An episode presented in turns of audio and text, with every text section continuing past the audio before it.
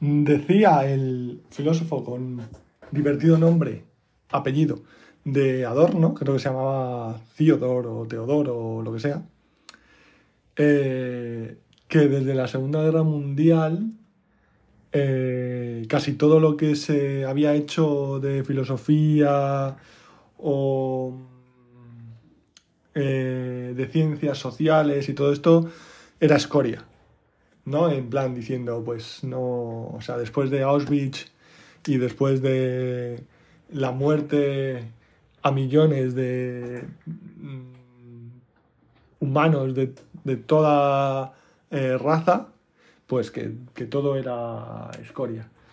Bueno, realmente eh, por el contacto que he tenido al menos por las ciencias eh, sociales y humanas,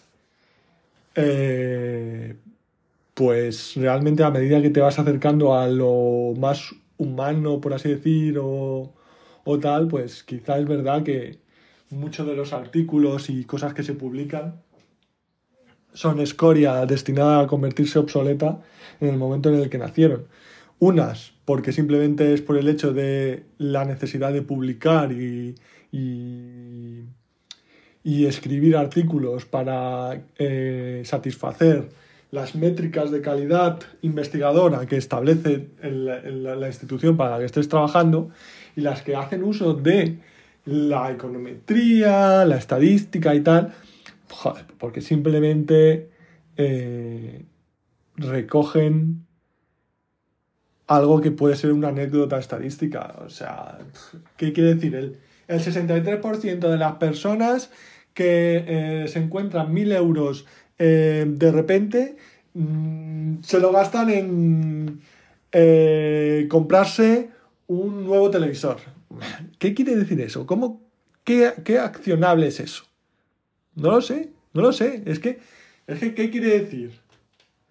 Que lo más probable es que se compre un televisor. Entonces las empresas de, de televisión lo que tienen que hacer es ir regalando cheques de mil euros eh, para que eh, aumentar sus ventas temporalmente? No lo sé. La verdad es que, desde luego, bueno, ya si estamos en las redes sociales, eh, sí es verdad. Por lo menos yo todo lo que he hecho en las redes sociales hasta ahora, incluido este podcast, es escoria. Y no me importa porque, no sé, la alternativa era no hacer nada. Entonces, pues, no pasa nada porque hagas algo y sea escoria. O es que todos somos medallas Fields de matemáticas, eh, premios Nobel de todos los géneros y. Y yo qué sé, el Turing de la informática. Lo dudo mucho. Que no va a pasar, que no vas a ganar ningún premio, que nadie te va a reconocer tu trabajo. Y el día que faltes, te van a sustituir por otra persona, si no te ha sustituido antes un robot. Que todo lo que hace es que ya hay un chino que lo está haciendo mejor, que todos lo sabemos, mejor, más rápido, más barato. Pero habrá que hacer algo, ¿no? Tenemos que decidir qué hacer con el tiempo que se nos ha dado, decía Gandalf. A ver si Adorno iba a ser el único filósofo.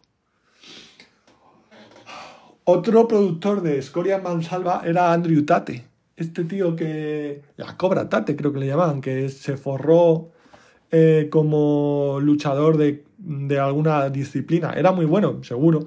Y luego, como mm, una especie de mm, visión del hombre un poco machista para mi. bastante machista para mi, mis encajes mentales.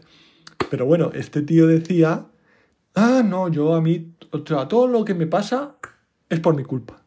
Entonces, así acciono y mejoro.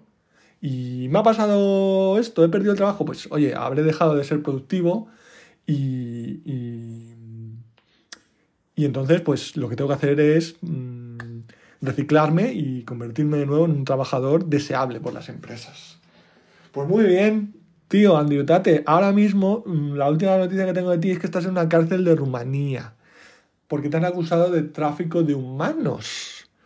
Pues no lo sé, tío. Sigue tu filosofía y declárate culpable en el juicio. Mm, así te ahorras la, mm, esta cosa interna en la cárcel de ¿cómo me van a declarar inocente o culpable? Pues declárate culpable. Es que todo es culpa tuya, chaval. Habértelo pensado.